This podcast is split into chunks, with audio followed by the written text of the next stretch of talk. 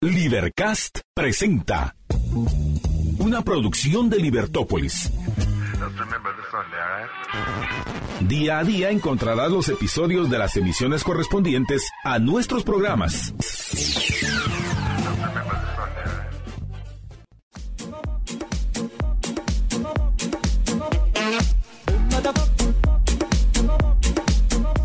¿Cómo están amigos del 102.1 de Libertópolis? Nos vemos a las 6. Gracias Alejandro ahí en los controles y bueno, a usted que se encuentra en el tráfico, en la oficina, bueno, en cualquier eh, lugar, nosotros le acompañamos acá en Nos vemos a las 6. Hoy con un tema muy pero muy interesante y bueno, usted ya nos contará también las situaciones eh, que puede presentarse en, la columna.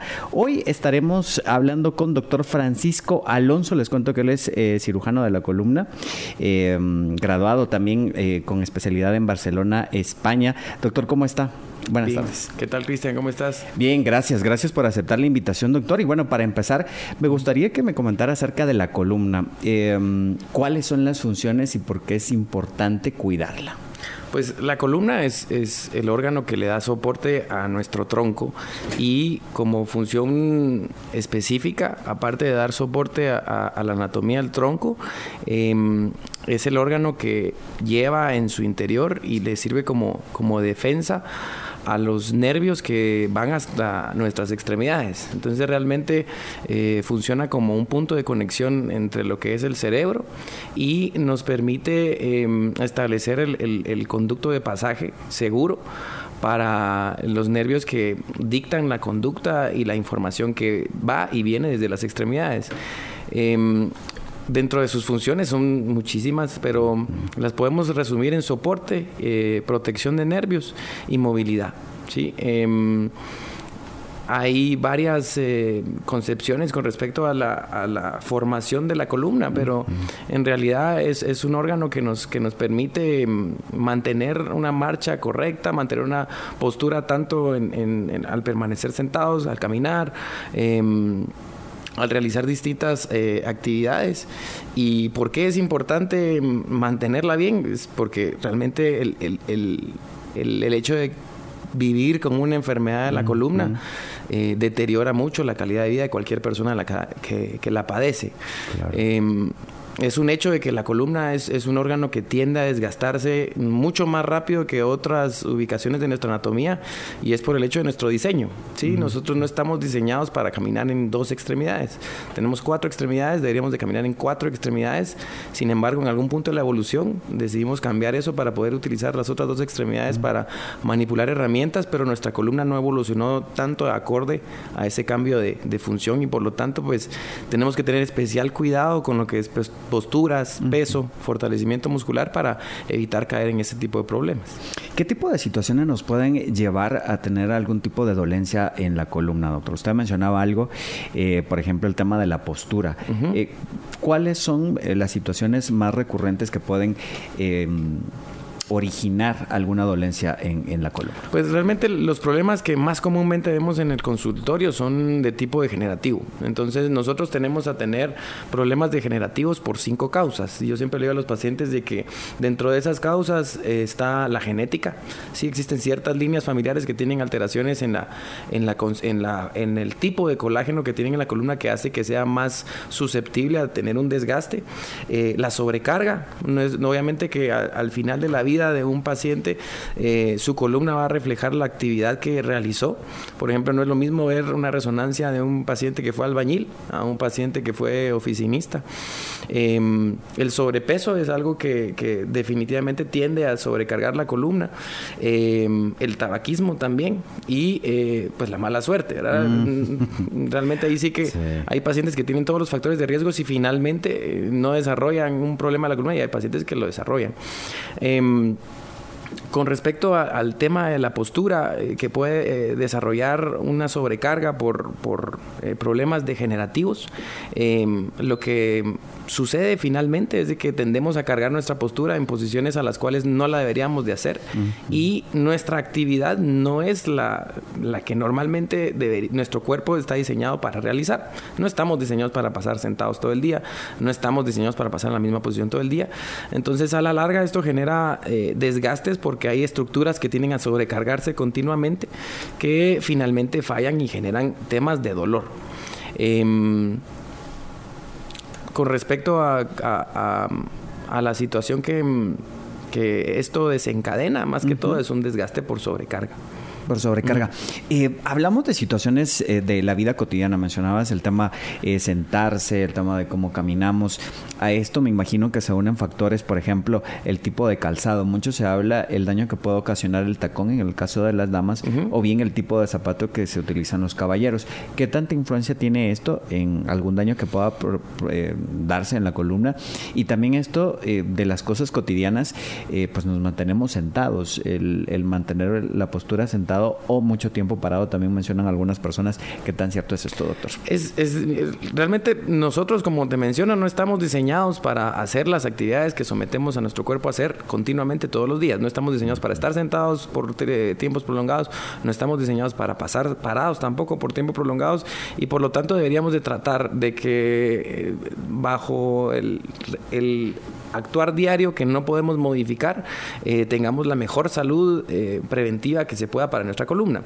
Em, es cierto que los tacones no son el, zapato ideal para la columna porque pues generan una postura forzada. Eh, los zapatos ideales son zapatos que tengan eh, un tacón corrido, un poquito más bajo, eh, porque eso nos permite mantener una postura ergonómica. Todo lo que fuerce nuestra columna a una postura que no es ergonómica, que no es em, natural, va a generar problemas. En nuestro trabajo también, el mantener una mala postura, el estar encorvados, el no estar bien sentados, tener una mala silla, tarde o temprano nos va a generar un problema em, de desgaste que se va a, relacionar a síntomas de dolor lumbar. Es el, hecho de que tenga un paciente o una persona común y corriente de dolor lumbar es una situación sumamente común y eso se relaciona al hecho de, lo que te menciono. Em, tratar de forzar a nuestro cuerpo a hacer actividades para las cuales no está diseñado. Bueno, y este es un tema también, por ejemplo, el levantamiento de pesas, ¿no? Y, y ciertos ejercicios me imagino que también pueden ocasionar algún daño? O... Yo siempre, mira, realmente con el tema de las pesas, ahí yo, yo soy muy candidato de mandar a mis pacientes a hacer fortalecimiento. Ahí, ahí, ahí em, está muy bien demostrado el efecto protector que tiene la musculatura sobre la columna, porque en cierta medida eh, estabiliza estructuras que le van a dar soporte a nuestra columna y que le van a ayudar a compartir, por así decirlo, la carga y la estabilidad. Em, también es un hecho que los pacientes que someten a cierto tipo de actividades físicas la columna, como es ejercicio de alto impacto, van a tener problemas. Hay que saber seleccionar qué tipo de ejercicio es bueno y qué tipo de ejercicio no lo es. Y si uno definitivamente quiere hacer un ejercicio que tal vez no es tan conveniente para la columna, hay que hacerlo bajo las mejores condiciones posibles para evitar lesiones. ¿Qué ejercicios eh, son buenos para, o a qué ejercicios recomiendo yo a mis pacientes hacer para evitar tener problemas de la columna? La natación es excelente. El yoga es muy bueno el pilates también y pesas en el gimnasio, yo no, no nunca eh, lo, lo, contraindico. Claro, ¿sí? pero me imagino que ahí es eh, el, tema de em, que lo hagan de una forma correcta, ¿no? Exactamente. y si están en un periodo de convalecencia por una enfermedad, evitar ciertos movimientos específicos. Claro. Ahora, hay otras actividades como correr, como em, el CrossFit, eh, ejercicios de alto impacto con peso, mm, vamos a, desarrollar una sobrecarga asimétrica o vamos a desarrollar una sobrecarga de impacto que a pesar de tener una buena musculatura se podría reflejar en lesiones y es muy común ver atletas que hacen eh, actividad deportiva de impacto en el consultorio con dolor lumbar. Sí, qué terrible, ¿no, doctor? Em, ¿Duele la columna? Sí duele, sí duele. Eh, hay varios tipos de dolor que puede, que puede producir la columna. Em, sabemos de que el, dolor lumbar, que el lumbago, que es muy común, em, es generalmente cuando se asocia a síntomas mecánicos, o sea, movimiento, en la mayor parte de los casos va a estar producido por problemas de la columna. El cuello duele y normalmente cuando duele el cuello estamos, estamos eh, tratando con un problema de la columna. Em, duele la espalda también y eso generalmente son problemas de la columna y, por lo general tienden a ser posturales.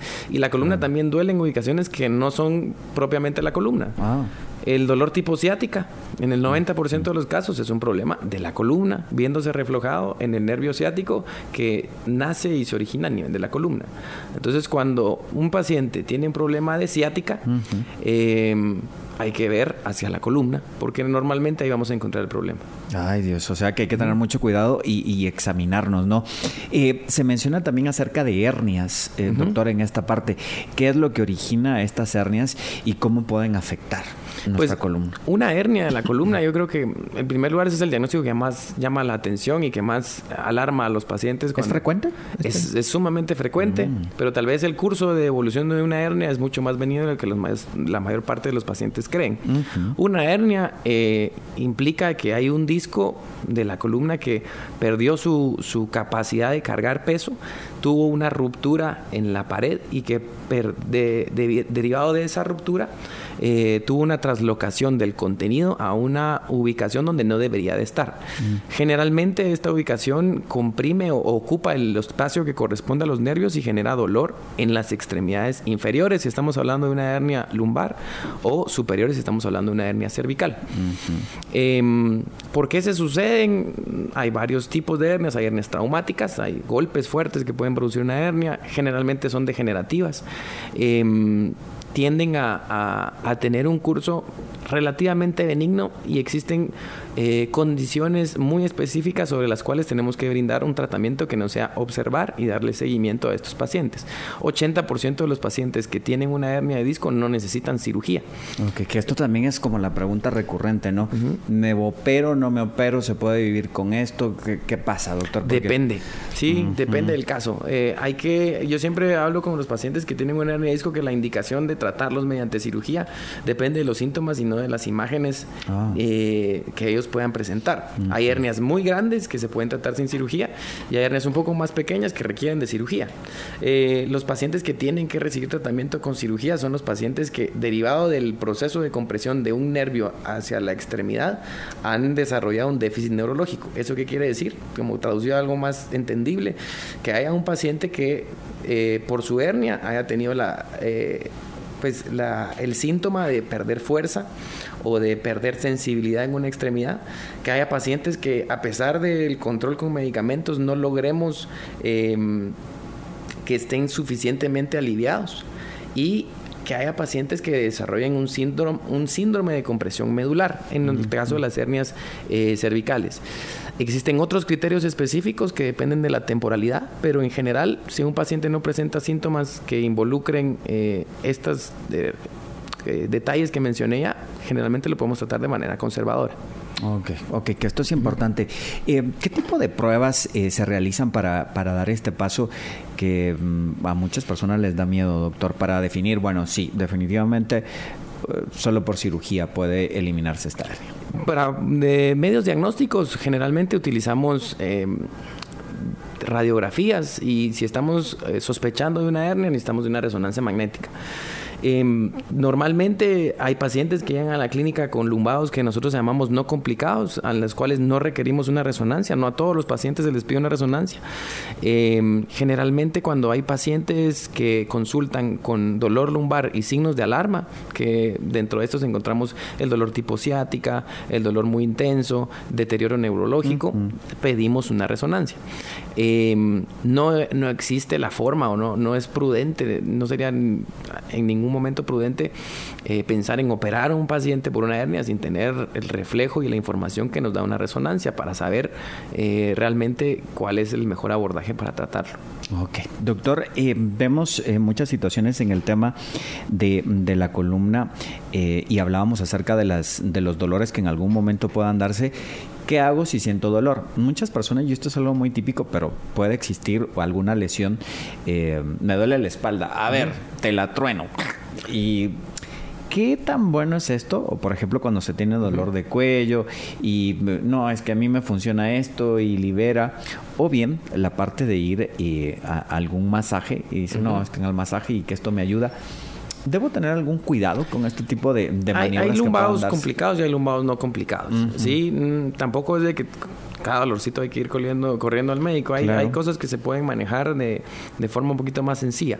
Eh, yo no recomiendo eh, los quiroprácticos, mm, no es algo que, que, yo tienda a recomendar en mi práctica porque no he tenido la oportunidad de tratar o de conocer a un quiropráctico eh, en mi espacio de, ejercer que, tenga una formación realmente profesional.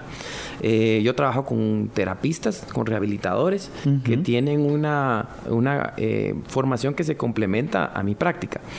Em, ¿Cuándo debemos de buscar atención para, para, buscar la causa de un dolor lumbar que no sea algo pasajero?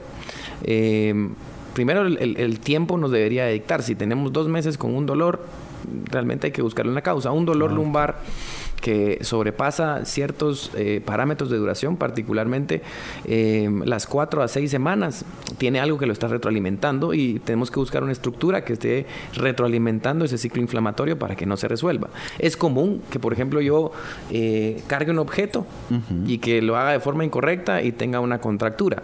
Generalmente eso es de origen muscular, tiende a ser doloroso, pero con el tiempo y con, la, con el manejo correcto va desapareciendo. Em, si me duele la espalda y asociado a eso tengo dolor tipo ciática, tengo que buscar eh, atención para, para, estudiarme este síntoma. Y em, aparte de, de, esos dos síntomas, si el dolor es demasiado intenso, también hay que buscar eh, ayuda y atención médica para resolverlo lo más pronto posible. Ok. Antes de hacer alguna maniobra de estas que pueda llegar a afectarnos o, El tema es de que un quiropráctico va a hacer la manipulación sin saber que tiene un paciente. Y entonces en, hay casos que vemos, hemos visto pacientes eh, fracturados, tal vez no el quiropráctico lo fracturó, pero lo manipuló estando fracturado. Claro. O estaba eh, propenso a... Y... Sí, fracturas por osteoporosis son fracturas en evolución, no necesariamente necesitan un solo trauma, pueden ser una serie de traumas que las produzcan. Eh, hay hernias que tal vez no estaban comprimiendo tanto, pero después del quiropráctico empezaron a doler las piernas. Yo sí he visto varios pacientes así. Entonces realmente hacer el mismo tipo de manipulaciones para una gama de diagnósticos que en la columna tenemos varios es algo es como tratar con la misma cirugía todos los problemas de la columna, no se puede. Claro, claro, hay que tener mucho cuidado. Vamos a la pausa en este momento a través del 102.1 de Libertópolis. Si usted escucha, nos vemos a las 6. Gracias a todos nuestros amigos que se conectan a través del dial 102.1 FM. Si a usted se le pierde algún dato, con todo gusto puede volver a escuchar y ver nuestro programa a través de las redes sociales. Vaya a la pausa, ya volvamos.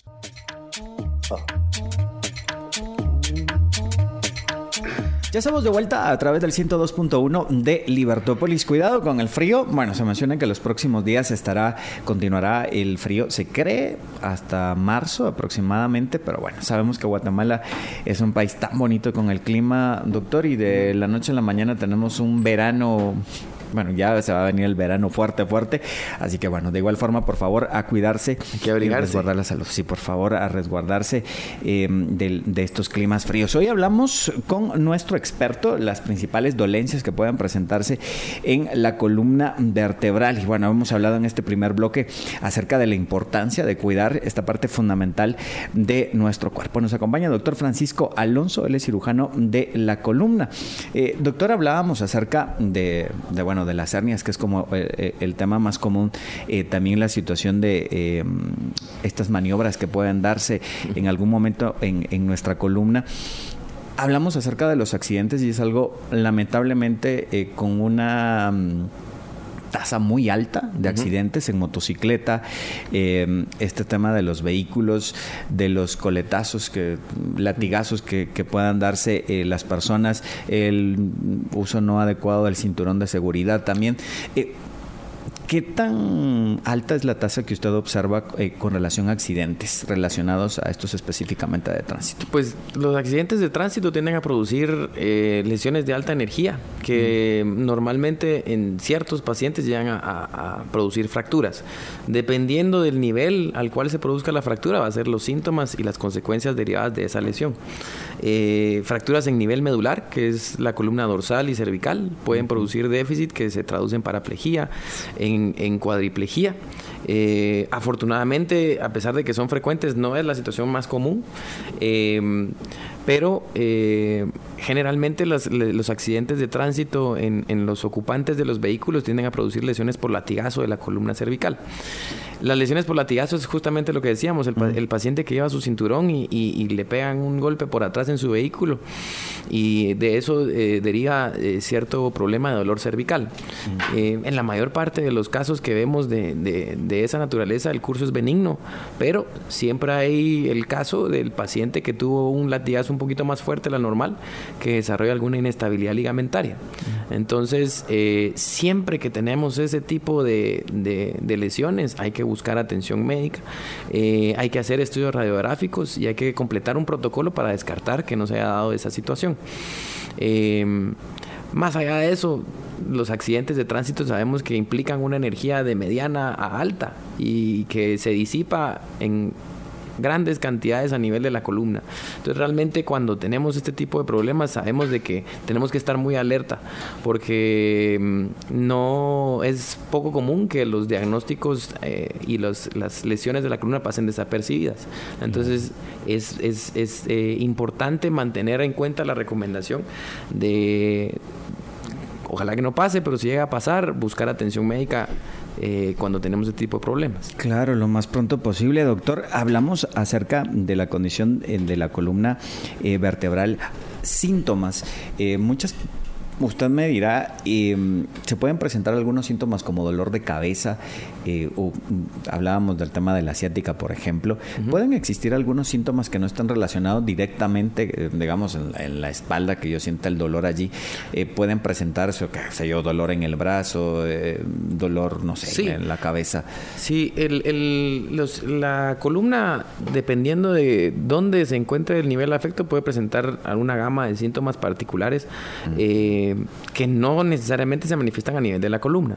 Eh, por ejemplo, eh, cuando tenemos problemas de los discos cervicales, hernias de disco cervical, la manifestación principal de dolor se produce a nivel de las extremidades superiores. Hay dolor que nosotros llamamos radicular, que es un dolor que se extiende como en, banda desde los hombros y que dependiendo del nivel donde se encuentre la, la lesión puede llegar hasta las manos. Em, cuando tenemos una situación similar, pero a nivel de la columna lumbar tenemos dolores tipo ciática, que ya sabemos que son dolores que se extienden desde el glúteo hacia abajo y dependiendo del nivel pueden llegar incluso hasta, hasta los pies. Em, es común que los pacientes que tienen molestias crónicas de la columna cervical pueden desarrollar em, eh, síntomas de cefalea, que es dolor de cabeza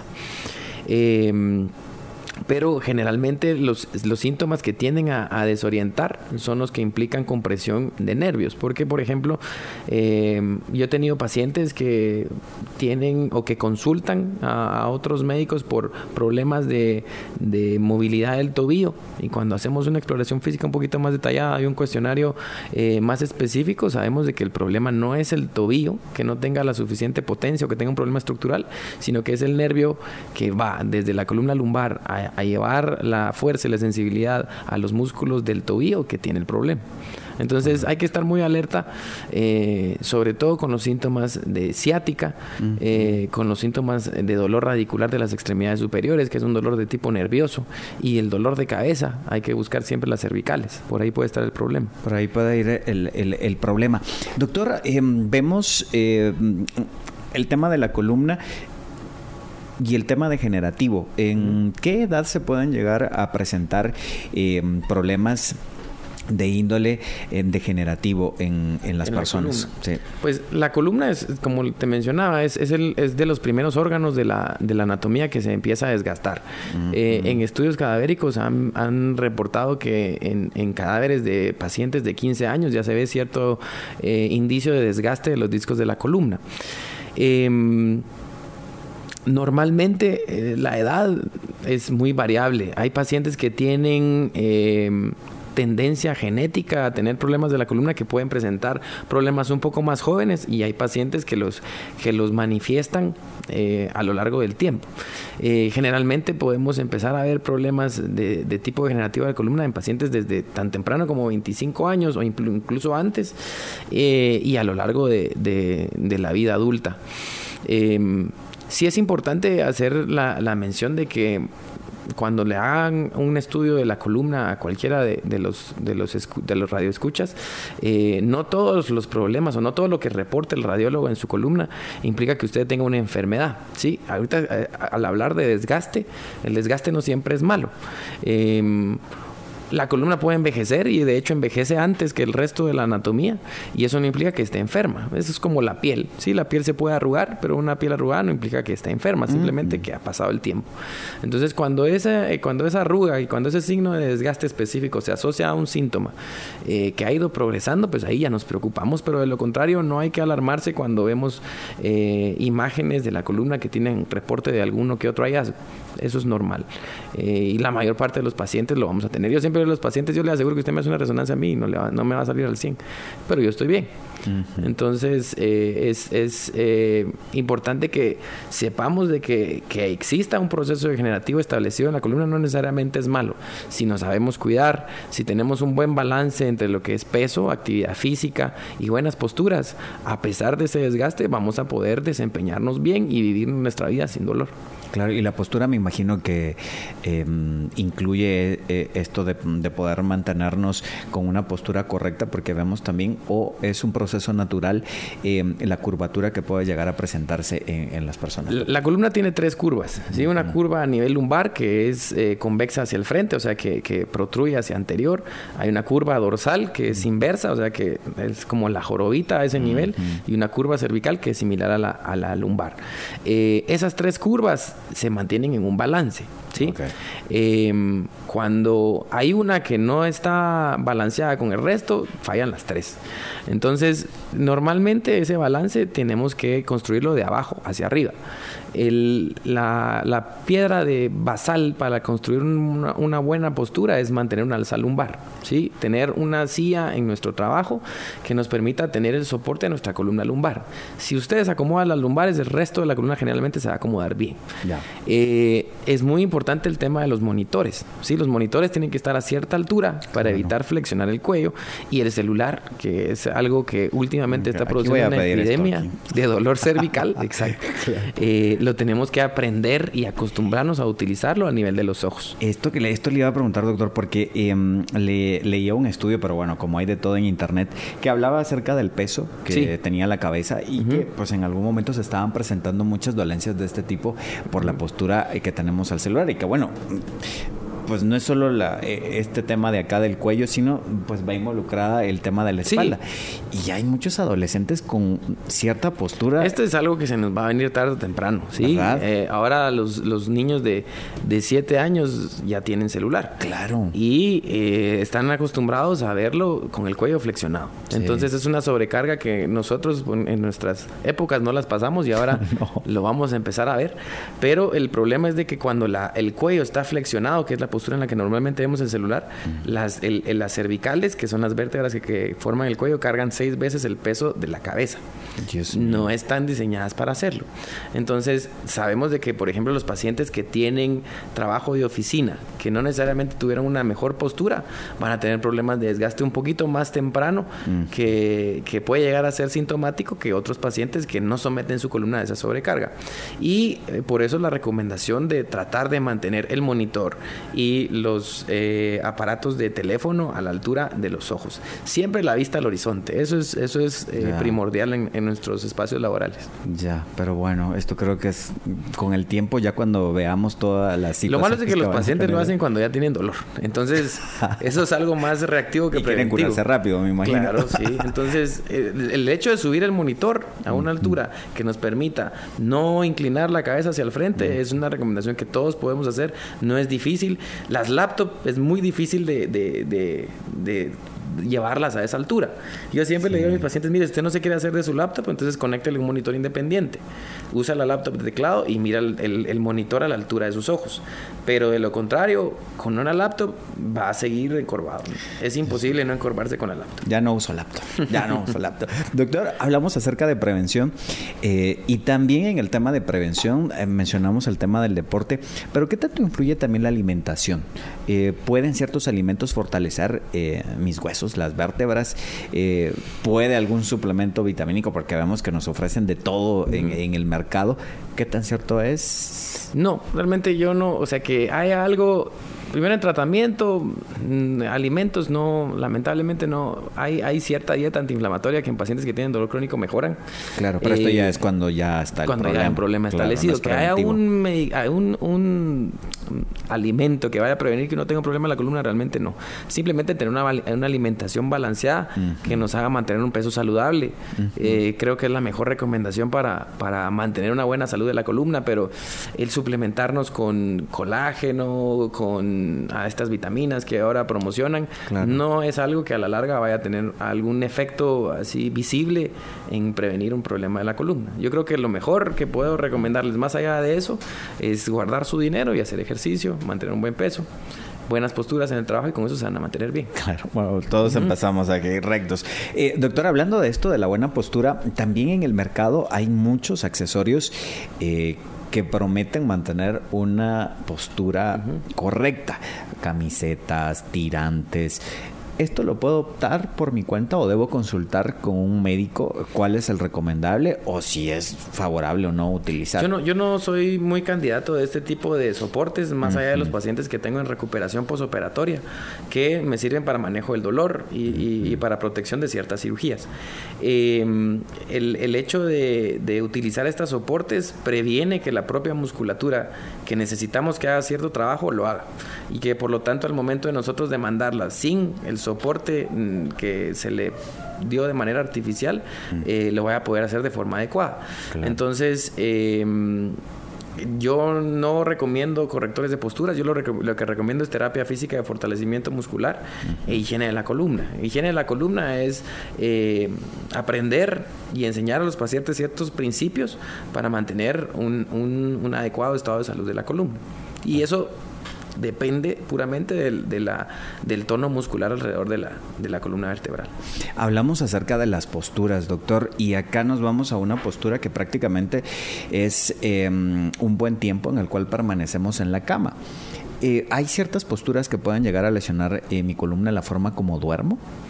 O, mm. por ejemplo, eh, se habla también acerca del tipo de colchón que pueda estar utilizando o incluso el tipo de almohada eh, que pueda estar utilizando, ¿esto puede influir o no en, mi columna o en alguna dolencia que pueda presentarse? Pues esa es, esa es una pregunta muy frecuente. Eh, realmente la, la, respuesta no la tenemos del todo clara. Sí sabemos, por ejemplo, que la Sociedad Americana eh, de Columna ha establecido ciertas recomendaciones que son muy vagas con respecto a qué tipo de colchón es el que previene o el que mejora incluso ya la situación de pacientes que ya tienen dolor. Correcto. lo que más ha recomendado con un nivel de evidencia intermedio es de que los colchones semirrígidos eh, pueden tener mejores resultados clínicos a mediano y largo plazo en pacientes que tienen dolor de la columna. No está claro si sirve para prevenirlo, pero la recomendación es, son los colchones semirrígidos. El tipo de almohada es la que nos permita mantener el cuello lo más erguido posible. ¿sí? Las almohadas muy, muy protruyentes, muy gruesas, que hacen que uno doble el cuello y que duerma con el cuello flexionado, no son, no son buenas, tarde o temprano van a dar problemas. Existen almohadas ortopédicas que son diseñadas con dos vertientes, que nos ayudan a, mantener, a, descansar con el cuello en extensión. Son las que yo recomiendo en, en el consultorio. Y para pacientes que ya tienen antecedentes de, de despertar, principalmente con dolor, eh, sobre todo a nivel de la cintura, la postura que les tendemos a recomendar es que duerman de lado, con un pequeño separador entre las, entre las piernas para mantener la pelvis lo más balanceada posible. Ok, esto serían las recomendaciones, pero no hay nada escrito en piedra por el momento. No, tenemos las recomendaciones para los pacientes que ya tienen dolor, que es recomendarles un colchón semirrígido, dormir de lado con un espaciador entre las piernas, pero para prevenir no tenemos la información tan clara. Perfecto, tengo que hacer la pausa en este momento a través del 102.1 de Libertad Tópolis, 6 de la tarde con 42 minutos. Se nos va el tiempo, se nos va la vida. De hoy en 8 estaremos ya en miércoles de ceniza, cuaresma. Se nos va el tiempo. Vamos a la pausa, ya volvemos.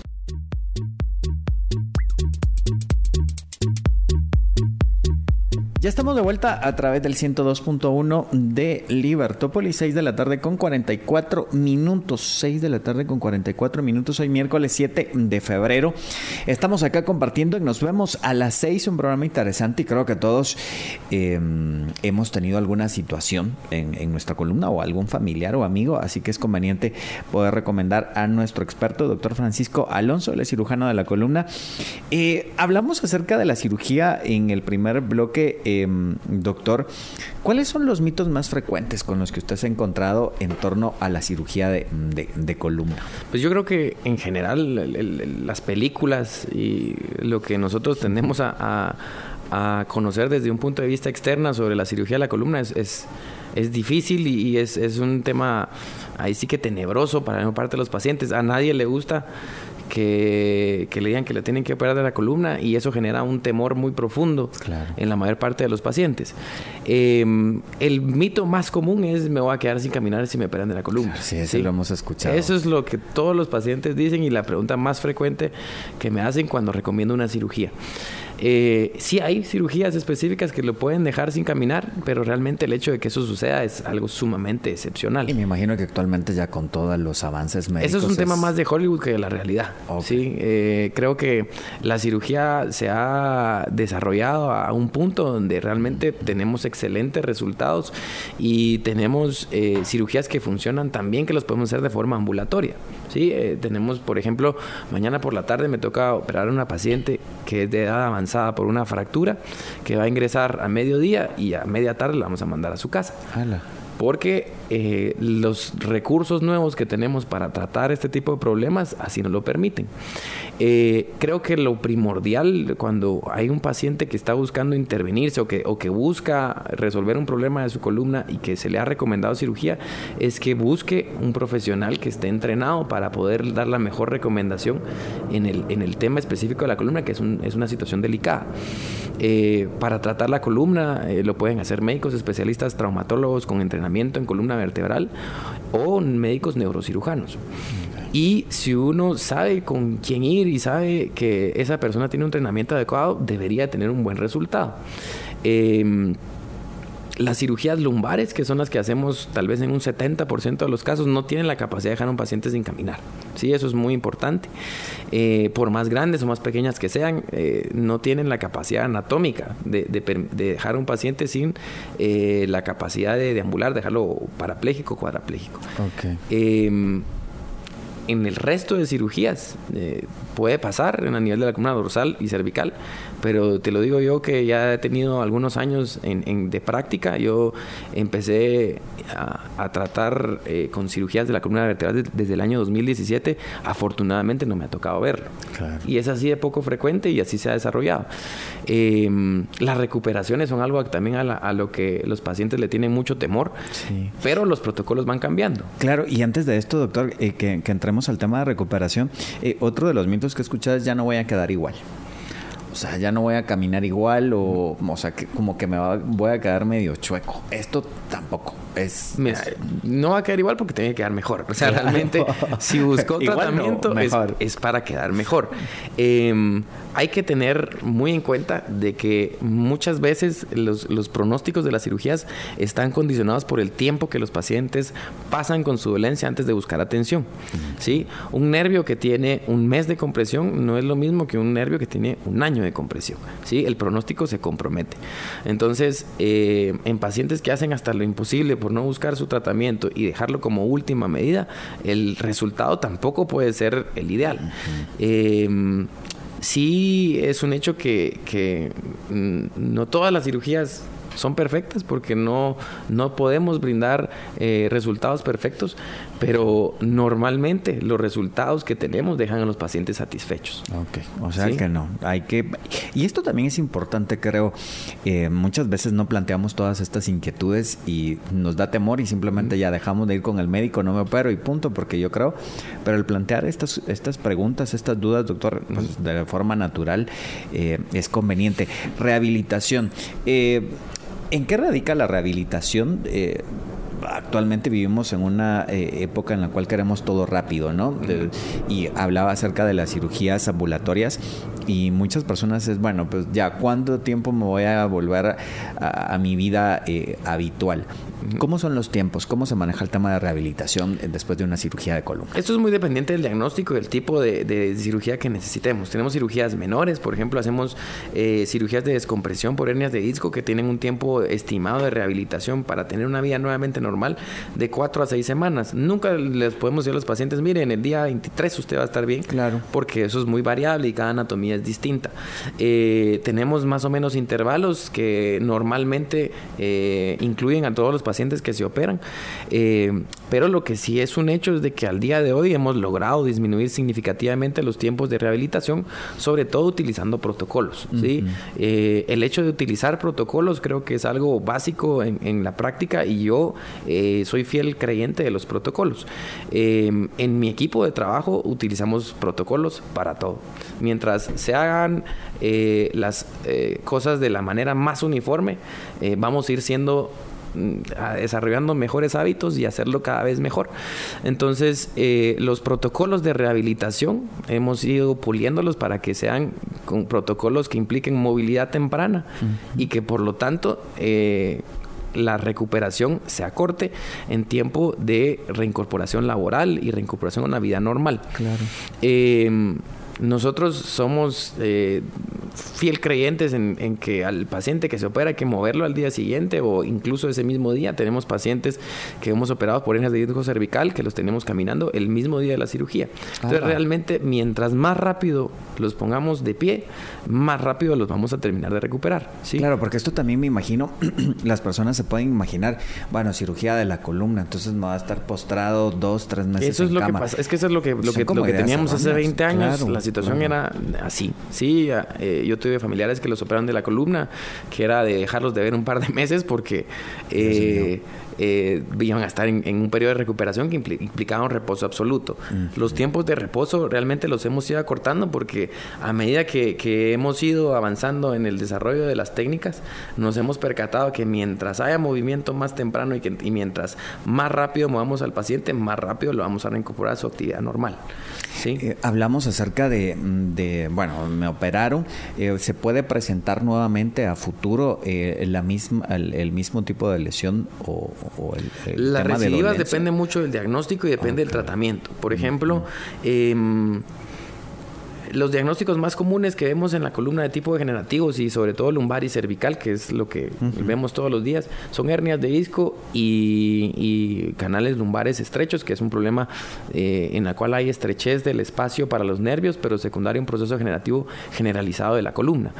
Eh, las hernias cuando se operan y no se estabilizan porque no requieren una estabilización, pueden recidivar. Eso sí puede volver a pasar. ¿En qué porcentaje?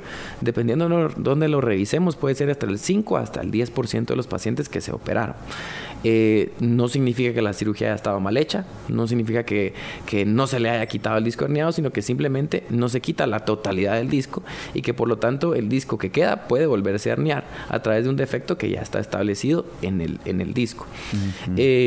Las cirugías que se hacen por canales estrechos de tipo degenerativo es más difícil que recidiven eh, o, sea, ese, ese segmento es difícil que vuelva a dar problema, pero lo que sí tenemos es de que los segmentos que quedan a los lados pueden tener un proceso de desgaste que puede llegar a generar problema y que puede generar síntomas similares a los que inicialmente condicionaron el tratamiento. ¿Y qué pasa con el tema de prótesis de columna, doctor? Pues en prótesis de columna estamos un poquito atrasados. Eh, ya estamos eh, con proveedores que nos están eh, trayendo las prótesis de columna para discos cervicales. eso es algo que pues a nosotros que, que, estamos en el medio nos emociona mucho porque es un avance. ¿sí? Claro. en España, que es donde yo hice mi entrenamiento, eso es algo que lo tienen desde hace más de 10 años y nosotros hasta ahorita lo estamos recibiendo.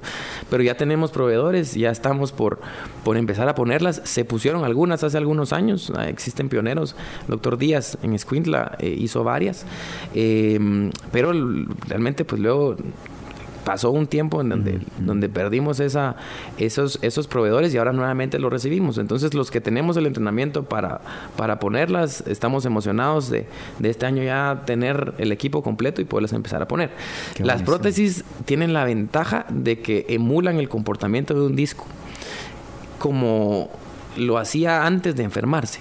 Entonces, respetan mucho la movilidad y el comportamiento normal de la columna y la teoría es de que a mediano y a largo plazo dan resultados superiores que simplemente eliminar el funcionamiento de ese disco, que es lo que normalmente hacemos. Ala, o sea que esto es muy prometedor, ¿no? Eso tiene una, una teoría que es muy bonita, pero la práctica ahí hay que seguirla puliendo, la verdad. Pero es, es, es, una excelente opción con la que ya vamos a contar y, y realmente eso es algo bueno porque nuestro país y nuestros pacientes deben de tener las oportunidades que tienen del resto del mundo. Por supuesto, doctor. Recomendaciones para nuestros amigos que están escuchando el programa a través del 102.1 de Libertópolis. ¿Qué les recomienda para que mantengamos pues una columna saludable y que el tiempo de vida que tengamos, ya usted nos mencionaba las situaciones que puede generar eh, en nuestra calidad de vida una columna que no presenta las condiciones adecuadas, ¿cuáles serían sus recomendaciones? Pues las principales son mantenga un buen peso, sí, trate de mantener en la medida lo posible un peso que no varíe demasiado y que sea lo más saludable acorde a su altura. Eh, haga una actividad física continua, constante. La actividad física no es solo de hacerle un rato y abandonarla porque pierde sus beneficios si no tiene un, hábito continuo de, hacerse. La musculatura es algo que protege no solo a la columna, sino, sino a su salud general. ¿sí? Todos los pacientes que tienen eh, una buena musculatura tiene, tienen edades fisiológicas más eh, cortas que los pacientes que no la tienen. Y en su trabajo trate de mantener una excelente postura, de estar lo más erguido posible, una pequeña alza lumbar, una buena silla, una silla ergonómica, eh, suba al monitor de su computadora y trate de hacer pausas por lo menos una vez cada hora en las cuales estire un poquito para no estar sobrecargando la columna en la misma posición. Claro. ¿Y laptop? Bueno. Laptop pues hay que, hay que, usarla. Hay que ponerla en un monitor. sí, por favor. Doctor, si nuestros amigos tienen alguna duda, eh, quieren visitarle en sus redes eh, o bien hacer una cita de forma directa a dónde lo pueden hacer? Pues en Instagram, que es la red que más uso, eh, estamos como eh, doctor, que es dr. Francisco Alonso. Ahí nos pueden buscar. Eh, el, consultorio, estamos ubicados en, zona 10, en el edificio Renovati, en la oficina 706.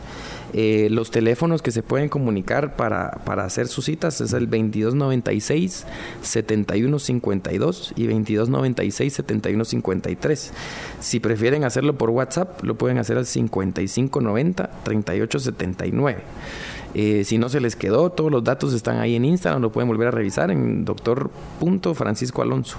Ok. Ahí nos encuentran. Yo lo repito, WhatsApp 5590-3879 o bien a través del PBX 2296-7152. Doctor Francisco Alonso, cirujano de la columna, mil gracias por acompañarnos. Gracias por la invitación, Cristian.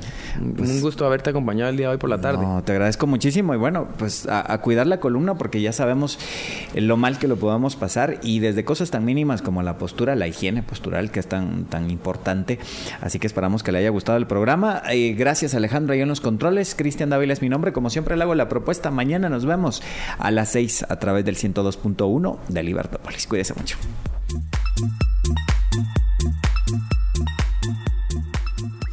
Libercast presentó una producción de Libertópolis.